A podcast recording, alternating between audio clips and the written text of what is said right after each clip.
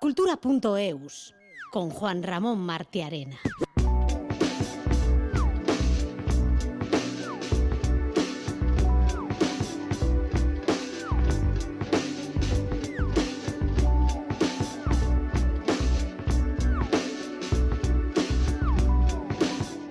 Hoy, lunes 16 de enero, es supuestamente el Blue Monday, el día más triste del año, una celebración, entre comillas, claro está, que tiene poco menos de dos décadas de vida, cuando en 2005 un profesor a tiempo parcial de la Universidad de Cardiff, especializado en psicología, aseguró el descubrimiento de la fórmula matemática que determina el día más triste del año.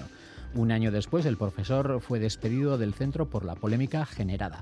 No sabemos si hoy es el día más triste del año, lo que sí sabemos es que es un día triste para los cinéfilos porque ha muerto a los 95 años Gina Lollobrigida, la gran musa del cine italiano del siglo XX, junto con, entre otras, Sofía Loren. En este lunes lluvioso hablaremos de la programación artística del Museo Guggenheim, de la novena edición de Pamplona Negra, el Festival de Literatura y Cine Negros de la capital navarra y también hablaremos, entre otros muchos temas, de la actividad de Euskadi Orquestra con Miquel Chamizo.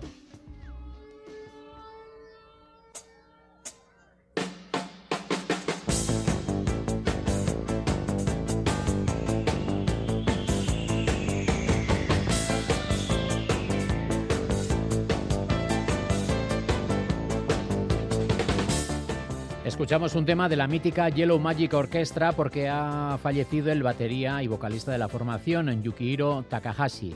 Este influyente músico japonés cofundó la banda con Arumi Osono y Ryuichi Sakamoto. Ha fallecido a los 70 años.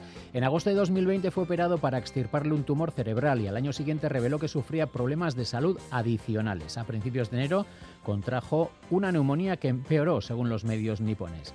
El primer disco de la banda vio la luz en 1978 y está considerado un trabajo pionero en el género del synth pop. Comenzamos Cultura.eus, un programa posible gracias a la labor técnica de Maitane Bujedo y Alberto Zubeldia, el trabajo de producción de Inara Ortiz y el de todo el equipo de redacción del programa.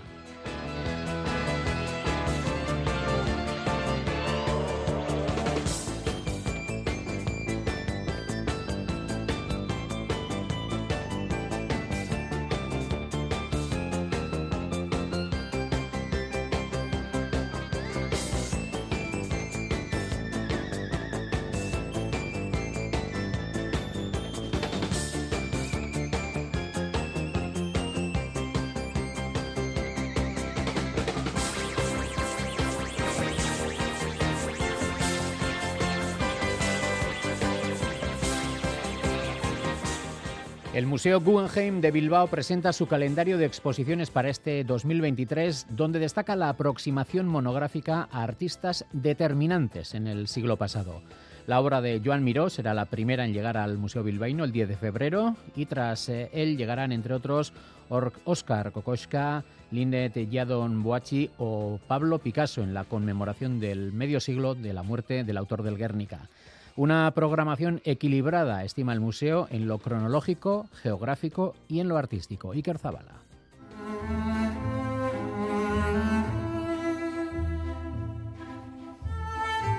Guggenheim Bilbao tratará de mantener la inercia de los buenos resultados de 2022 con un año que estará marcado por la exploración de las personalidades artísticas mediante exposiciones monográficas. Escuchamos a Juan Ignacio Vidarte, director del Guggenheim. Mantiene esos niveles de ambición, son siete exposiciones que se van a desarrollar a lo largo del año y hemos querido también que sea una programación que esté de alguna manera presidida por el equilibrio cronológico entre las exposiciones de carácter más moderno y más contemporáneo, equilibrio geográfico, equilibrio de género, equilibrio entre producciones propias y colaboraciones con destacados museos de todo el mundo.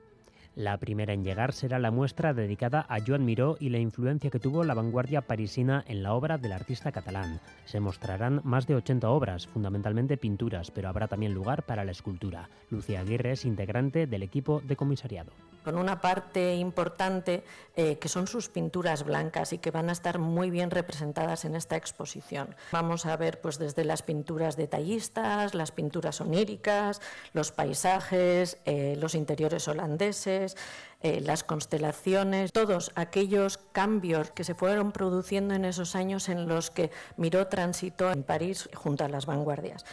La evolución pictórica del austriaco Oskar Kokoschka llegará a mediados de marzo. Marta Bablia es también comisaria del museo las obras radicales muy alejadas del estilo decorativo del Art Nouveau eh, lo convirtieron pues, en el artista rebelde, incluso tildado como salvaje de la escena cultural vienesa. Nos van a mostrar el enorme compromiso político del artista, puesto que en ese momento empleó el arte como una herramienta para abrir los ojos y despertar conciencias ante el horror de lo que estaba pasando.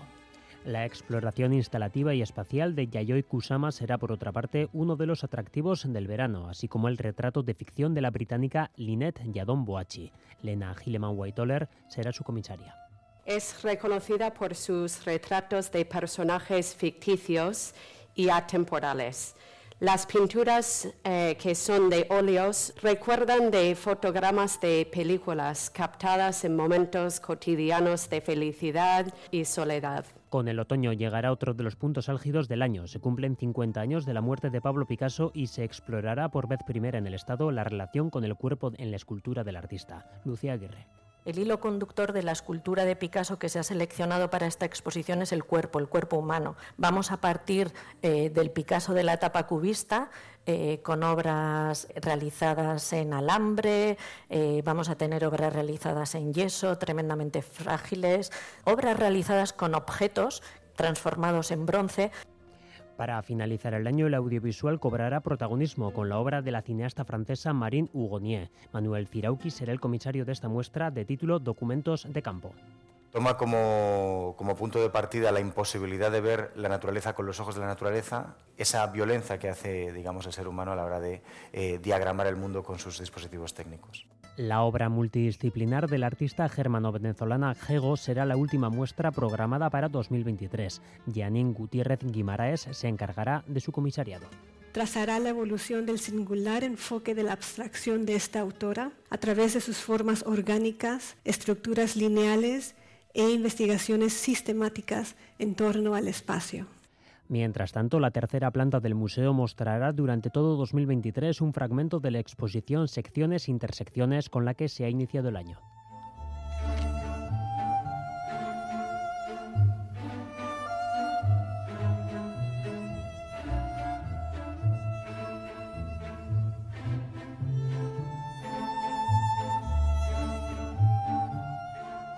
La novena edición de Pamplona Negra se inaugura esta tarde con tres de las secciones más representativas del festival.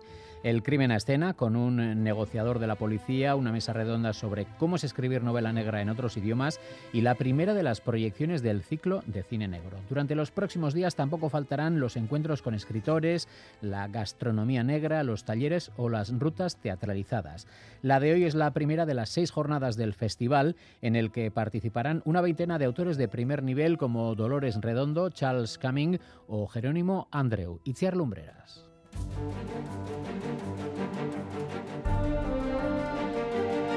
Vuelven los crímenes, el espionaje, el suspense, la investigación, víctimas y asesinos al Festival Pamplona Negra. En esta novena edición, Noruega es el país invitado y dos grandes escritores nórdicos, Horlier Horst y Helen Flood, visitarán Pamplona para hablar sobre la novela negra que se escribe en aquellas zonas. Susana Rodríguez, directora del festival. La verdad es que los países más ricos tienen muy poca población, pero pasan mucho tiempo aislados. Además, sumidos en la oscuridad, porque tienen durante buena parte del año muy pocas horas de luz. Eh, además, sus paisajes naturales en los que, mm, bueno, puedes eh, cometer un crimen y no ser descubierto en semanas o en meses o nunca. Si empieza a nevar, si empieza a caer nieve o si al revés hay deshielo y las pruebas se las lleva al mar, ¿no? Es muy propicio para elucubrar hacia lo negro. Noruega será el país invitado y el espionaje leitmotiv que este año de una forma u otra salpicará todas las secciones del festival, entre ellas una de las más esperadas, el crimen a escena. Es ese momento en el que profesionales del mundo de la investigación se suben al escenario de Baluarte y nos cuentan cómo son de verdad las cosas. Viene un inspector de la Policía Nacional que es jefe de la brigada de negociación, que está acostumbrado pues a mediar en secuestros, con suicidas, con personas atrincheradas que a veces con un arma o que tienen rehenes, eh, en ese tipo de situaciones de máximo estrés, él está acostumbrado a actuar. El criminólogo Vicente Garrido presentará algunos de los más famosos psicópatas de la literatura. La policía foral explicará a través de un caso real cómo se prepara un jurado popular para que pueda hacer su trabajo. En clave de humor, Pepe Villuela y Enrique Martínez interpretarán a Sherlock Holmes y a Watson y Fernando Rueda nos contará cómo funcionan el espionaje y las cloacas del poder. Y tampoco faltarán otras secciones como las famosas rutas teatralizadas para las que ya se han agotado las entradas contamos con la inestimable colaboración del Grupo Teatro de la Universidad Pública de Navarra. Bueno, este año han hecho una adaptación del asesinato en Glorian Express de Agatha Christie, un guion que dura pues poco más de media hora en cuatro actos, que se desarrollan por diferentes estancias del Palacio Condestable y tenemos eh, actores y actrices amateurs, pero este año hay más de 20. Vuelve también el ciclo de cine negro con tres películas nórdicas de cineastas como Bo Widerberg, Christopher Boe y Aki Kaurismäki. Y este año, como novedad, La Farmacia Negra, encuentro literario dedicado esta vez a Marilyn Monroe. Alberto Cañada, director de la Filmoteca de Navarra. Se presentará el libro Los caballeros las prefieren muertas, una lógica o inevitable alusión al título Los caballeros las prefieren rubias, que fue protagonizada por Jane Russell y Marilyn Monroe. Marilyn Monroe es el protagonista, el sujeto de, este libro que ha escrito Carmen Moreno, que contará cosas del libro, cómo se ha documentado para escribir este libro, que no es una novela, sino que es una especie como de biografía de Marilyn Monroe muy documentada. Además, en los talleres y las mesas redondas que han preparado para estos días podremos escuchar autores como el británico Charles Cumming, el gaditano Jerónimo Andreu, John Andueza, Ana Vallabriga o Teresa Cardona, entre muchos otros. Pamplona Negra terminará el sábado con gastronomía negra de la mano del chef Enriquito Martínez y dos encuentros, primero con las personas detrás del fenómeno Carmen Mola y después con la donostiarra Dolores Redondo.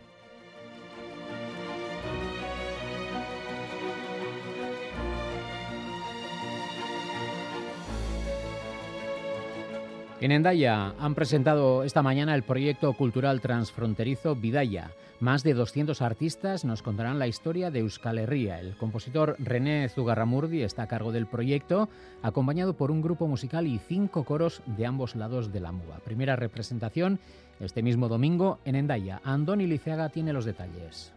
No es el primer espectáculo de René Zugarramurdi, compositor y director de experiencia, hizo el proyecto Guernica, que se vio en Arrasate, Endaya y la propia Guernica, y luego otro con el Tedeum de Berlioz, con más de 300 artistas. Ahora presenta Vidaya, un recorrido de la historia de Euskal Herria desde la prehistoria hasta nuestros días, precisamente ha imaginado cómo sería la música en esos tiempos remotos. Txozelaieko arduraldenekin eta berak esan zidan bagizu, hau, zer da flauta hau? Olako ezur bat, hiru zuluekin. Flauta hau, badu, hogeita mazazpi mila urte. Nere musikan, bada momentu batean, flauta solo bat, gure ADN-en, badugu barrenean, badugu lengo demorako lezetan hor sartuak gauz batzuk eta Vidaya tiene cinco partes, también están los periodos romano y árabe, los reinos, navarro, español y francés, el baserri o la pesca o la revolución industrial. Participación de gentes de todos los territorios. Nola alnuke eskolerriko historia kontatu, Nafarroa, Euskadi eta Iparralde gabe. Orduan, nik dena batean sartu ditut, untzi batean, eta Para los textos ha contado con la ayuda de Ahmed Arzayus, Nicole Bosquet y Charles Juglin. El espectáculo irá acompañado de fotografías. nahi ginuen pixkat publikoa gure munduan sartu. Orduan, zergaitik ez dugu irudiak eta argazkiak bidaltzen, eta oraxen, argitaratuko dugu olako oial handi batean, tauladan, eta pixkat hola, pixkat segurki. Publikoa segituko du nora goaz eta haiek nora doa baita. Además del grupo de música de Endaya, Leticia Vergara, coros de Lesaca, Ondarribia, Angelu Ocampo y también coros infantiles en un objetivo de transmisión a los más jóvenes. transmisioa nori ematen da. Aurrei ez, orduan aurrak, ja, oiek, aurre horiek kantatuko de azken momentuan, eh? e, ikuskizunaren bukaeran. Eta orduan ni simboloa da, simbolo bada. Aurrak e, kontuan, kontuetan hartzen dute kultur hori eskutan. Un total de 200 artistas. Primera representación este domingo a las 6 en el frontón Daniel Ugarte de Endaya. Segunda representación en Onda Ribi el 28 de enero en el frontón Yostaldi. Y la tercera el 4 de febrero en Bayona, en Loga. Cultura.eus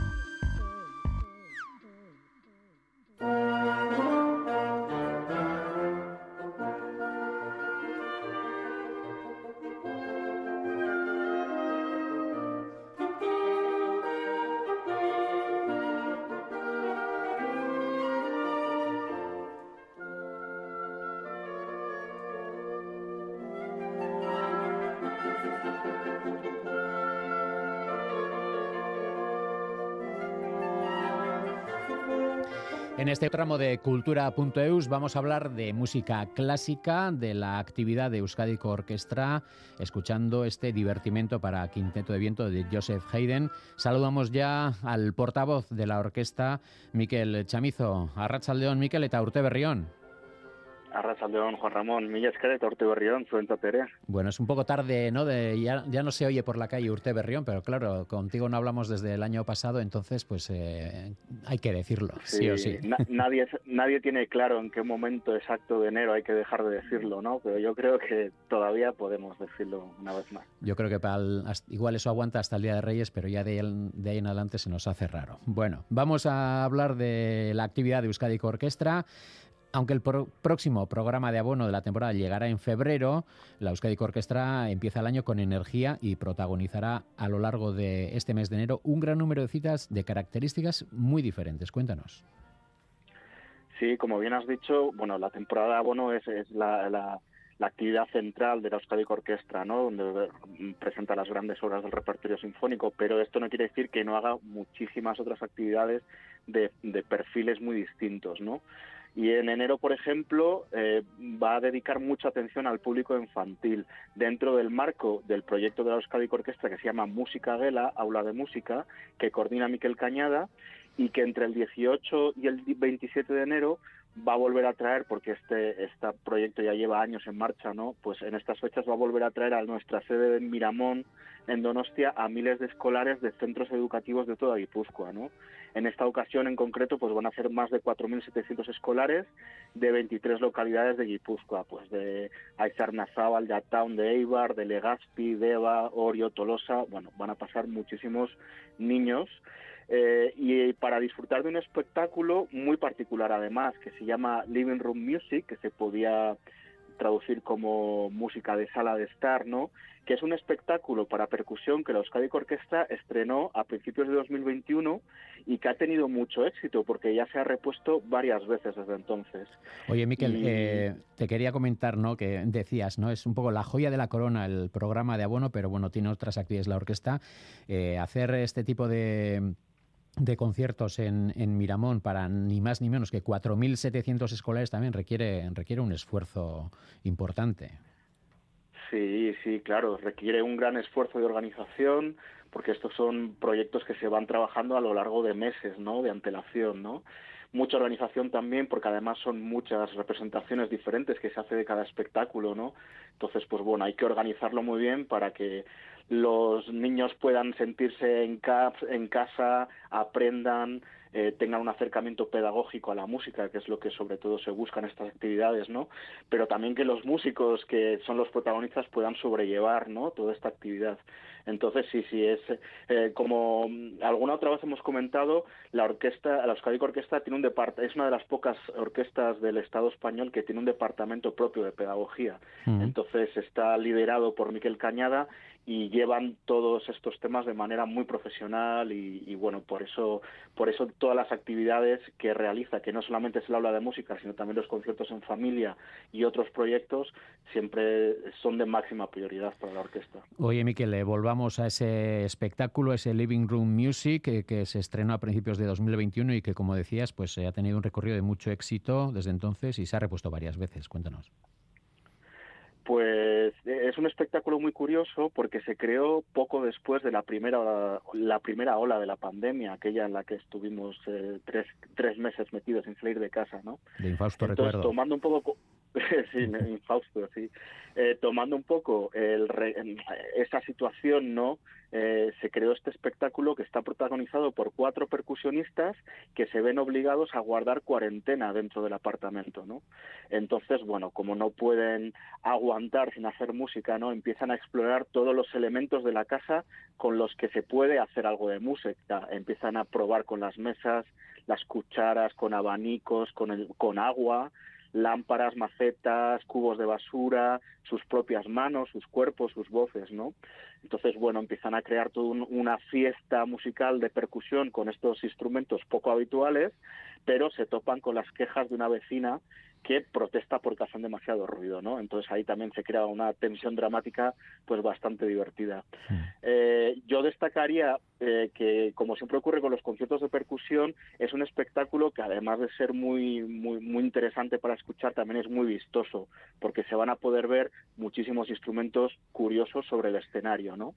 Y eh, algún oyente dirá, jo, pero si es para escolares, no, porque también hay la oportunidad para ser disfrutado por el público más adulto, ¿no? Porque también va a haber una función eh, dentro de los conciertos en familia, que va a ser el sábado 21 a las 11 de la mañana en Miramón, también en la sede, y aquí sí que podrán acceder pues todo tipo de públicos. Oye, cualquier, eh, mientras comentabas eh, cómo, cómo, transcurre este espectáculo, me venía a la cabeza, ¿no? Si cualquier mortal que no sea de la Euskadi Orquestra coge unas cucharas o yo qué sé, alguna maceta, puede provocar eh, una verdadera escabechina. En cambio, los miembros de Euskadi, de Euskadi Orquestra son capaces de hacer música, ¿no? Es, curiosísimo eso, ¿no?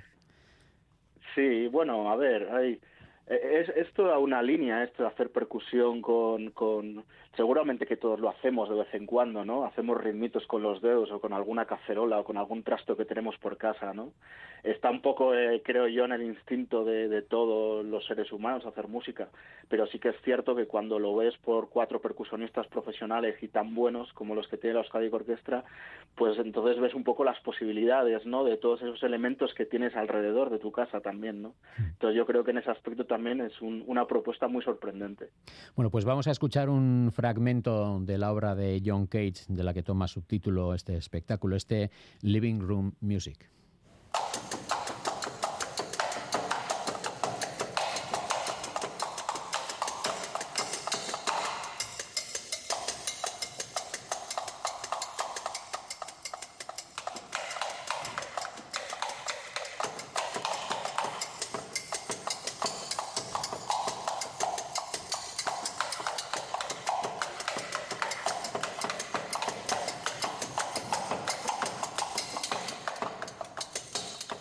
Las funciones de Living Room Music eh, nos llevan hasta las matines de Miramón, que ya han comenzado su andadura en este recién inaugurado 2023. Cuéntanos.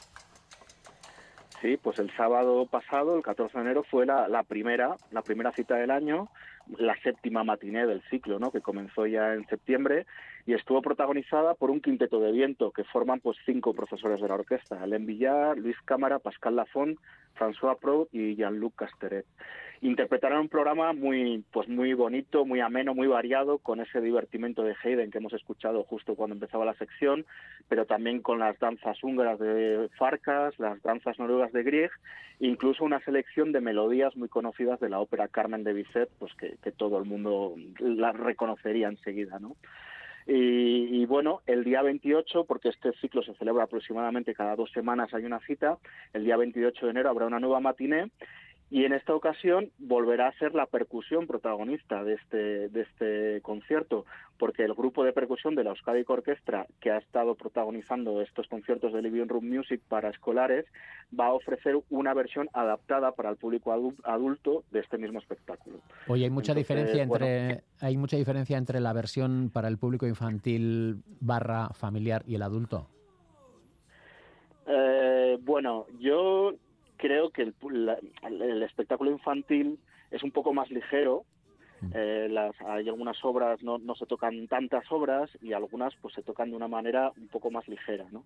Y aparte de eso, pues hay gags, hay más presencia del humor, eh, hay más el contenido, digamos, de, de, la propia historia que se cuenta, ¿no? Y en esta versión de las matines algo habrá de eso, pero sobre todo el, centro de atención va a ser las obras musicales, va a ser más como un concierto tradicional en el que se van a poder eh, escuchar el trabajo de los percusionistas ya un poco de una manera más con el foco puesto en ello.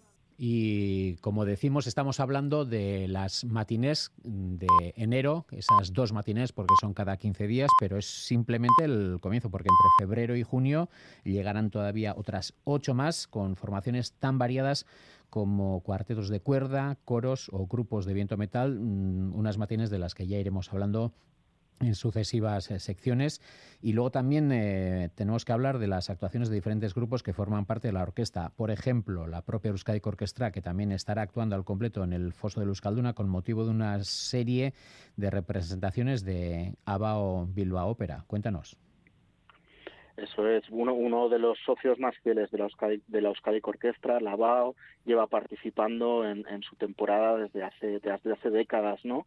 Y esta nueva colaboración con la temporada lírica bilbaína va a girar en torno a un título de Mozart, Così fan tutte, que fíjate, supone ya el título número 65 que ha interpretado la Euskadi Orquestra dentro de la temporada de Lavao y de esos 65, pues 41 han sido defendidos desde el foso del Palacio Euskalduna. Casi nada. Eh, el anterior título de esta temporada, a principios de temporada, fue Puritani de Bellini, eh, como sabes, un gran título romántico, ¿no?, de, del cantista, y ahora, como hemos dicho, pues se va a enfrentar a un título muy diferente, Così fan tutte, pero que es uno, una de las grandes óperas de la trilogía que escribieron Mozart y Da Ponte y que para muchos melómanos aficionados a la ópera está en el, bueno, pues en lo más alto, ¿no?, del repertorio operístico de todos los tiempos.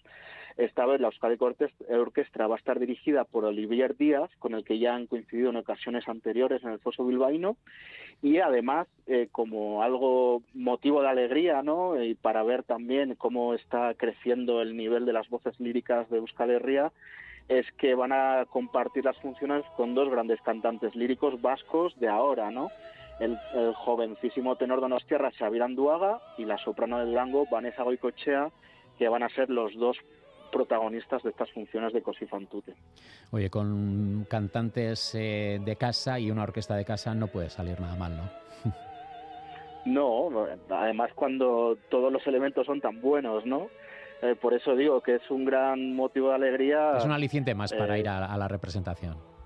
Sí, y porque además está muy bien ver que el nivel de las voces en Euskadi ahora mismo es tan, tan alto, ¿no? Porque estos son dos cantantes que están cantando no solo aquí, sino en los mejores escenarios del mundo ahora mismo. O sea que va a ser un encuentro muy especial. Bueno, pues eh, escuchando un fragmento de este Suave sia il vento de Così fan tutte de Mozart, pues despedimos a Miquel Chamizo, nuestro colaborador y portavoz de Euskadico Orquestra, con el que hemos hecho un repaso de la, de la actividad de, de, esta gran orquesta. Eh, nos escuchamos y nos saludamos pues ya dentro de unas semanas. Miquel, lo dicho, a Rachaldeón eta Urte Berrión. Esker zuri Juan Ramón y nos vemos en unas semanas. Eso. Hasta luego. Agur.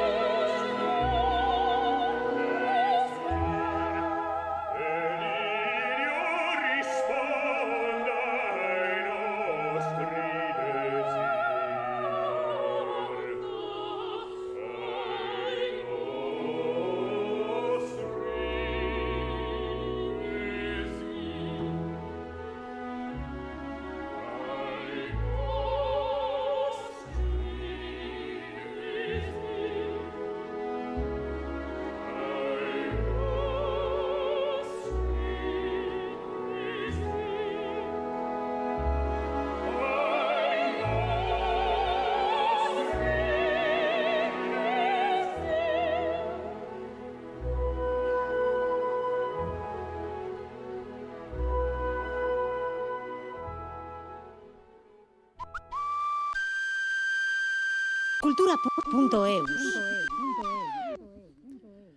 En Gasteiz, el Cineclub de Fundación Estadio organiza una nueva edición del ciclo Cine y Deporte con cuatro películas que se proyectarán a partir de hoy. El Milagro de Gavin O'Connor abre el ciclo donde también se proyectarán Le Mans 66, Más dura será la caída, y Sea Biscuit, Más allá de la leyenda.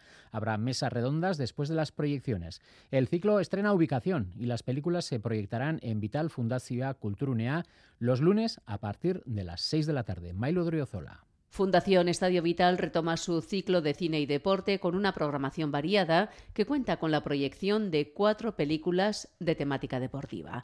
El director y guionista Aitor López de Averasturi repasa las cintas a proyectar. Hoy arrancamos con El Milagro de Gavin O'Connor, eh, que está centrada un poco en el mundo del hockey sobre hielo. Después, el 23 de enero, podremos ver Le Mans 66 de James Mangold, que habla un poco sobre la rivalidad de escuderías del mundo de la Fórmula 1. El 30 de enero tendremos Más dura será la caída, Mark Robson, centrada un poco en el mundo del boxeo. Y terminaremos con Sia Biscuit, más allá de la leyenda de Gary Ross. Want to hear an amazing story? Back in 1960, Coach Brooks was on the Olympic hockey team. But a week before the games, his coach cuts him and sends him home. Escuchamos un fragmento de la película El Milagro de Gavin O'Connor, film que da comienzo al ciclo esta misma tarde.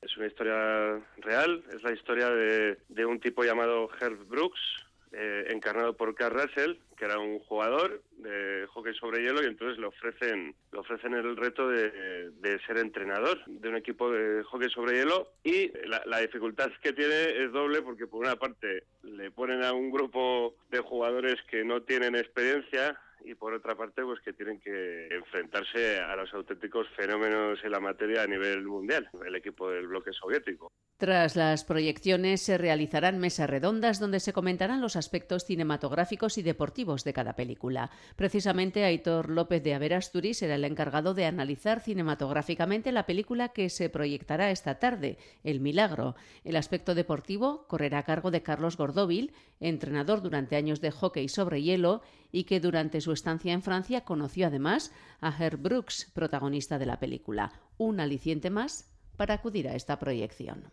No era un gran conocedor de esta historia, pero, pero después de ver encima la interpretación que hace Carl Russell sobre este tipo, eh, bueno, pues estar con alguien que lo ha conocido, eh, la verdad es que me, me, me, interesa, me interesa vivir esa experiencia. Las proyecciones serán en Vital Fundación Culturunea a partir de las 6 de la tarde.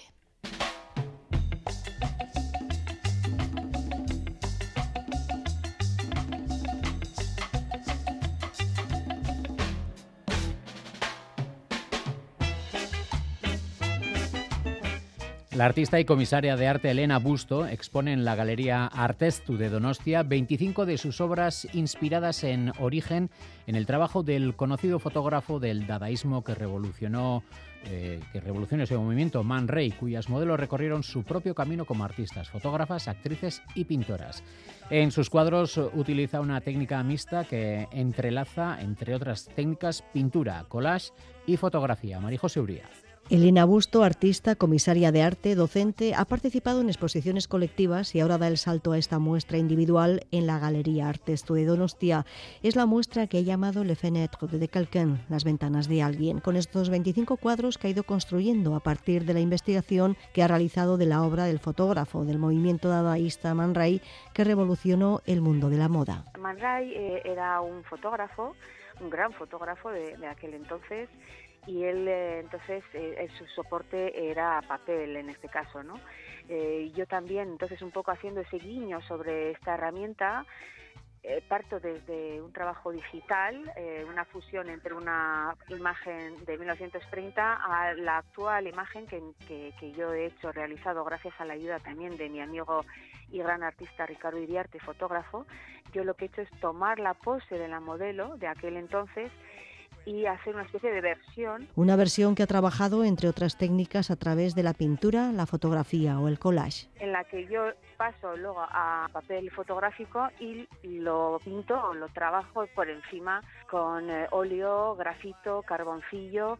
Incluso hay un, unos collages que también en algunas de las piezas he utilizado papel de periódico para bueno, aportar un lenguaje mayor a, a, al tema dadaísta que, que es Le, le de Quelqu'un. Analizado la trayectoria del fotógrafo y de las modelos de aquellas imágenes que luego realizaron su propio camino profesional como artistas. Que he trabajado durante años eh, recopilando estas imágenes de este artista, donde en realidad las protagonistas son ellas. Ellas, eh, debido a que empezaron siendo modelos para este hombre, pero que luego en el tiempo en, en 15 años, 20 años, poco a poco ellas iban cogiendo un carácter personal artista creativo y todas ellas, como Lee Miller, eh, Juliette Browner, eh, Dora Maar, por ejemplo, que conocemos más, ellas se convirtieron en, en, artistas, ¿no? Ellas pasaron a ser eh, pues también fotógrafas, bailarinas, incluso trabajar un, un, poco el tema de la pintura y la mujer se hace por fin ella autónoma, ¿no? No depende del hombre creador, sino que ella empieza a tener su profesión, ¿no? De, artista y de creadora. Tras una etapa dedicada, entre otros trabajos, al de comisaria de arte y también a la docencia, la artista Elena Busto presenta su exposición individual. Antes había participado en exposiciones colectivas. No había hecho una exposición individual. Me he dedicado más al comisariado, ¿no? al tema también, tengo un programa de cultura, ¿no? versión de mm. arte, y luego también soy docente. Entonces, bueno, he tenido un momento de pausa y este ha sido como un resurgir personal eh, porque colectivas sí que había hecho, pero individuales no. Y la verdad es que me he encontrado muy a gusto en la galería. El artista responsable de la Galería Artesto en Donostia, Iker Antía, nos recuerda que en esa trayectoria de 12 años de la propia galería trabajan por acercar a artistas, visitantes y alumnado que participan en los cursos que ofrece este espacio de creación y de arte.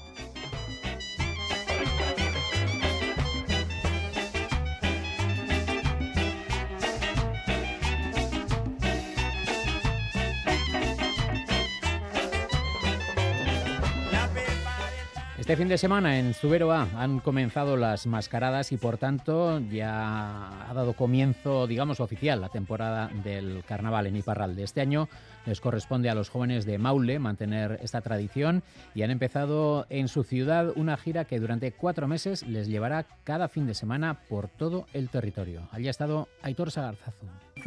El frontón Yayalay de Maule ha sido el escenario de la primera mascarada de 2023. Allí se han escuchado gritos y cantos.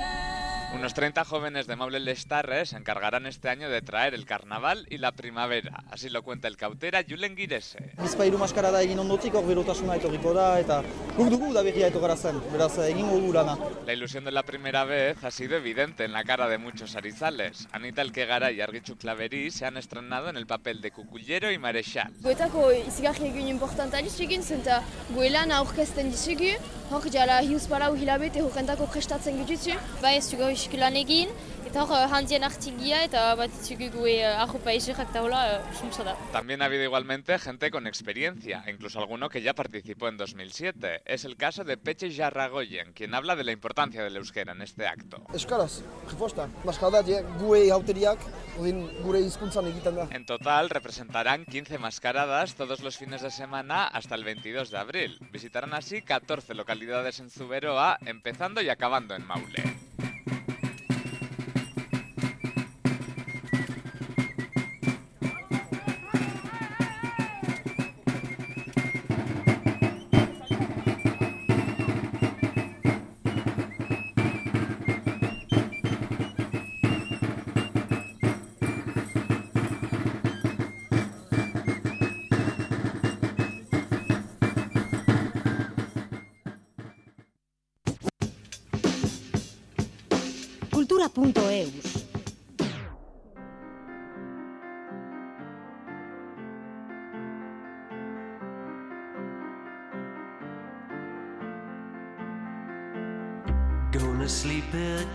For a while.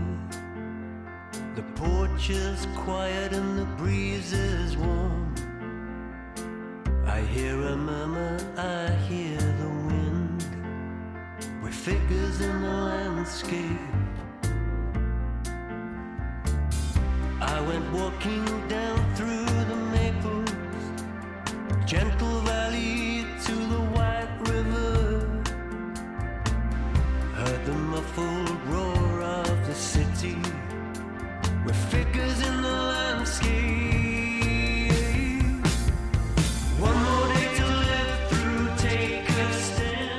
este último tramo del Cultura.eus del lunes, eh, hoy tenemos que hacer un hueco a Eusko Ikaskuntza y para hablar de ello, para, para hablar de Eusko Ikaskuntza y los temas que nos traen, pues eh, tenemos eh, en los estudios de Donostia al responsable de esta sección, este, de esta colaboración, Juan Aguirre Sorondo. Arrachaldeón, Juan. Arrachaldeón, Juan Ra. Bueno, pues eh, hoy vamos a hablar ni más ni menos que de la revista internacional de estudios vascos, la RIEF, una revista pues con mucha solera, con mucho recorrido y también vamos a hablar de Nicanor Ursúa, un hombre que, que bueno, tiene mucho que ver con esta revista. Cuéntanos. Sí, bueno, el primer dato es que estamos hablando de la revista de Cana, ¿eh? Algo que muchas veces no se conoce. La RIEF es la de revista decana del país en temas de ciencia y de cultura porque empezó a editarse en 1907, hace ya la friolera de 116 años.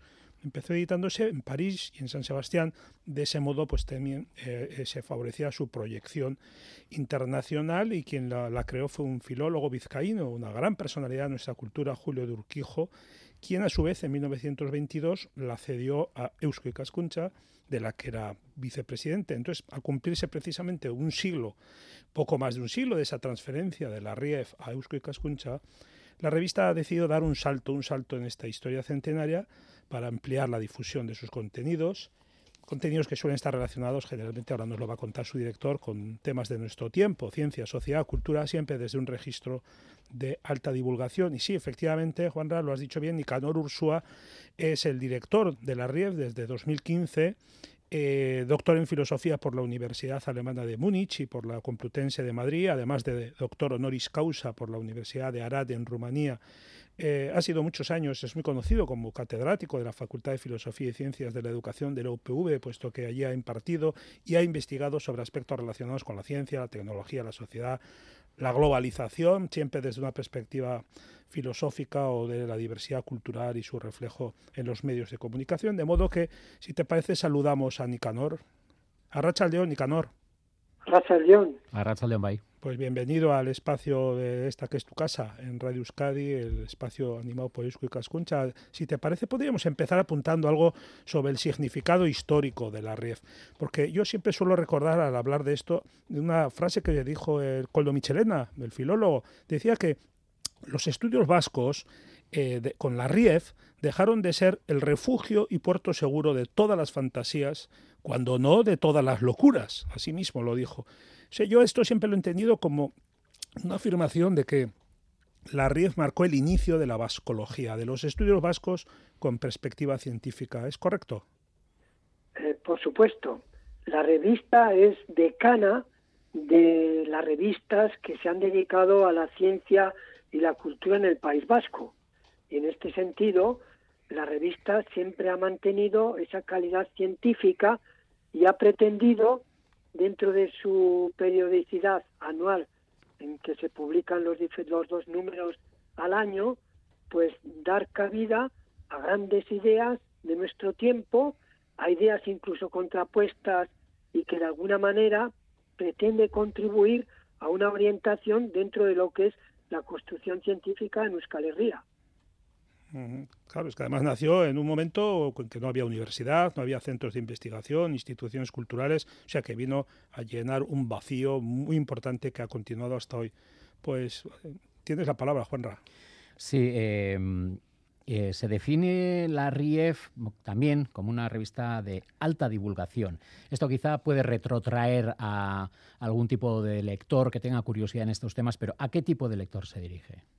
Bueno, revista es eh, inter y transdisciplinar, es decir, toca prácticamente todos los temas interesantes dentro de, de lo que es la investigación científica del País Vasco, interesa también a la ciudadanía porque pretende ser la transmisión de lo que se está haciendo en la universidad y sus centros investigadores a la sociedad en un lenguaje claro, eh, con buenas imágenes y de alguna manera lo que pretendemos es, valga quiero decir esta palabra entre comillas, a la alfabetización tecnológica o científico-tecnológica de la ciudadanía. Es decir, una sociedad democrática no es democrática si sus ciudadanos o ciudadanas no mantienen un cierto nivel científico-cultural. Y a eso contribuye la revista en esa alta divulgación científica.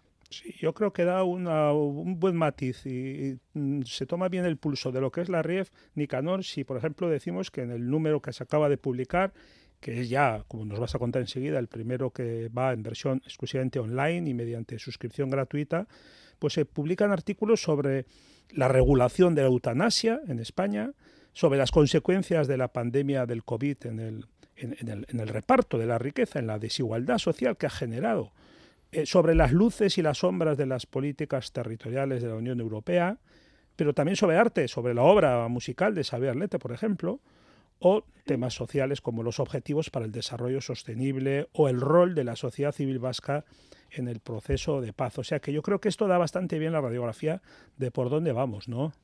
Por supuesto. Eh, pretende abarcar un poco, como he dicho anteriormente, una trans e interdisciplinaridad, pero de alguna manera temas que están interesando a la sociedad y que de alguna manera no tienen acceso porque no van a consultar los grandes volúmenes y, grandes tratados, sino que de alguna manera se le da ahí, no en píldoras, sino con una alta divulgación bien hecha por expertos para que esa ciudadanía de alguna manera disfrute también de los logros de la ciencia, la investigación y la cultura. Sí, eh, Nicanor, eh, después de 116 años editándose en papel, la RIEF lo decía hace, hace unos momentos, lo decía Juan hace unos momentos, la RIEF se extiende ahora al, al espacio digital. Eh, ¿Qué se consigue con esta mudanza a la red? Quizá más divulgación y más accesibilidad, accesibilidad sobre todo por parte del público, ¿no? Sí, claro, eh, al, hacerla online, por decisión de la presidenta de Cascunza ya en el año eh, pues lo que estamos logrando es que, por una parte, lleguemos a más gente, a gente joven que está acostumbrada a la lectura online y al clic, y de alguna manera sea inmediata, rápida, interactiva, con capacidad de almacenamiento, se pueden consultar números pasados, porque Escoicascunza ya digitalizó la revista desde el año 1907, es decir, que tiene un fondo muy amplio, que ya está digitalizado, que un lector gratis tiene acceso a esa lectura y de alguna manera al hacerse ahora la revista online, eh, aunque hemos perdido la presencia física en bibliotecas y en ayuntamientos, estamos ganando de alguna manera en esa digitalización que están haciendo la mayoría de las revistas actuales. Y por otra parte, como la edición online es libre y abierta, cualquiera puede acceder a ella simplemente con suscribirse, recibirá una alerta de que ya ha salido el primero o el segundo volumen, volumen y lo puede consultar y bajarse toda la documentación gratis. Sí, eh, precisamente te iba a comentar esto, Nicanor, que eh, al hilo de la digitalización se ha habilitado una nueva web donde están toda la serie de la red desde 1907 y estamos hablando pues de treinta y pico mil páginas, de 2.500 artículos y además de una historia de la propia revista que en su momento escribió quien fuera su director, Gregorio Monreal, o sea, y con buscadores, es decir, que cada uno puede encontrar fácilmente los temas que son de su interés. Eh, en esta nueva etapa de la RIEF, Nicanor se ha incorporado al comité redactor la Academia de las Ciencias, de las Artes y de las Letras, Hunde, ¿no? Eh, que es una especie como de, senado de la excelencia que tenemos en este país, que nació precisamente iniciativa de Eusko y Cascuncha. ¿Qué supone esta, esta conferencia? Bueno, eh, yo creo que el acuerdo que se ha firmado con Jaquiunde gana la revista y ganan ellos también. ¿Por qué? Nosotros ganamos en que vamos a tener unos grandes eh, articulistas probados y que de alguna manera ya han demostrado su saber y su buen hacer y de ellos también eh, reciben una ventaja en que nosotros distribuimos ese conocimiento a través de todo el mundo, porque al ser online nosotros vamos a llegar a todas las partes. Entonces, donde se ha comprometido a elaborar el segundo número mm, del volumen anual, es decir, si al año tenemos dos volúmenes, el primero lo hace eh, el el segundo también se edita con el aval de la revista, con la calidad de la revista, pero los autores son todos de Jaquiunde. Por ejemplo, por revelar simplemente algún dato, en el volumen que sale ahora, pues hay autores como Alcorta y eh, se va a publicar, se va a publicar sobre inteligencia artificial en los procesos de decisión eh, legal, o Bustince, Humberto, sobre inteligencia artificial y la investigación ahora, o, por ejemplo, Elena Matute, inteligencia y redes neuronales, Víctor Gómez Pin, el debate contemporáneo acerca de la inteligencia artificial y la inteligencia humana. Es decir, que ya estos artículos que van a salir ahora del volumen, pues denotan claramente ahí que hay una interdisciplinaridad y transdisciplinaridad, aunque es un tema elegido, inteligencia artificial, que ahora está muy de moda, pero enfocado desde diferentes ángulos. Por ejemplo, eh, Ollana Otaegui va a hablar de la conducción autónoma, eh, Iñaki Pinillos sobre los retos de los Big etcétera. Temas que interesan, pero que pueden llegar a la gente que no ha cursado o no está al día en todos estos temas, pero va a tener un acceso muy fácil. Y es más, los va a poder consultar cuando quiera, como quiera, y van a estar almacenados para ser consultados. El próximo volumen, volumen que van a publicar ellos es sobre los sistemas, los grandes sistemas tecnosociales, la emergencia de tecnosistemas del estado del bienestar. Es decir, que por una parte ellos nos proporcionan, por así decir, eh, buenos articulistas, nosotros proporcionamos la revista con la calidad que ha tenido siempre, porque todos los artículos son evaluados por pares ciegos, lo que se conoce en inglés como peer review. Nosotros recibimos un artículo, enviamos a evaluar a dos evaluadores competentes que emiten un juicio, nosotros recibimos esos juicios, si los dos son adecuados, publicamos el artículo. Que no lo son o hay defectos, se le envía al articulista para que los corrija y de alguna manera se adapte al criterio de la cientificidad de una revista científica. Eh, en estos eh, lo, estamos venga a comentarnos está la digitalización, el futuro que ya es en estos tiempos que corren el futuro ya es hoy mismo. En estos tiempos de revolución digital y de difusión masiva de contenidos abiertos en red, ¿qué espacio tiene una publicación de las características de RIEF? Es decir, ¿cómo encara el futuro la revista? Bueno, nosotros eh, con mucha ilusión porque pensamos que podemos romper el techo de la revista al tenerla en la mayoría de las bibliotecas y después, por otra parte, al ir tratando temas que son actuales y que interesan a la sociedad en general.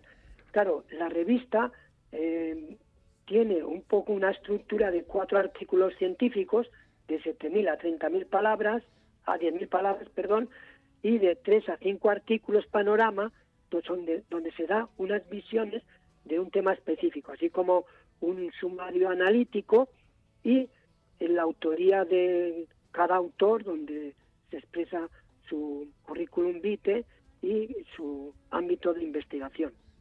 Entonces, de alguna manera, la revista tiene el reto, a través de las bibliotecas, estar en la mayoría de las bibliotecas porque se la ofrece gratis, es decir, con un link acceden a la revista y lo mismo todos los suscriptores que teníamos anteriormente la van a acceder, la, van a acceder desde su casa a la revista y de alguna manera les ofrecemos también un panorama mucho más amplio de los diferentes temas que vamos a tratar. Juan Nicanor, eh, se nos echa el tiempo encima y no quisiéramos luego, cuando el tiempo ya está al cuello, despedir de cualquier manera a nuestro invitado. O sea, si os parece, lo dejamos hoy aquí. Muy bien, Juanra. Pues nada, recordad solo que la página web es euskoicascuncha.eus eh, y ahí dentro está, está depositada la RIEF.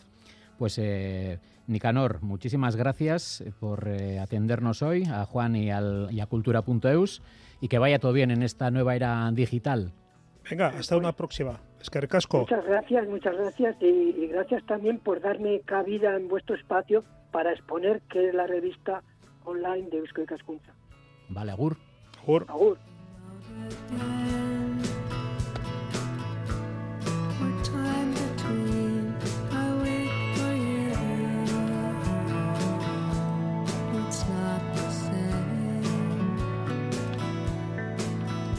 Nos despedimos escuchando a Celestine, lo nuevo de Yo la tengo, un nuevo adelanto de su nuevo disco, This Stupid World. El 10 de febrero Yo la tengo lanzarán ese nuevo trabajo que llega de la mano del sello Matador Records. Se trata del decimosexto álbum de la banda que cuenta con este nuevo adelanto. Es una canción suave y atmosférica que cuenta con la voz principal de Georgia Havley. La banda estará además presentando el disco en directo el miércoles 3 de mayo en Bilbao, en Santana 27.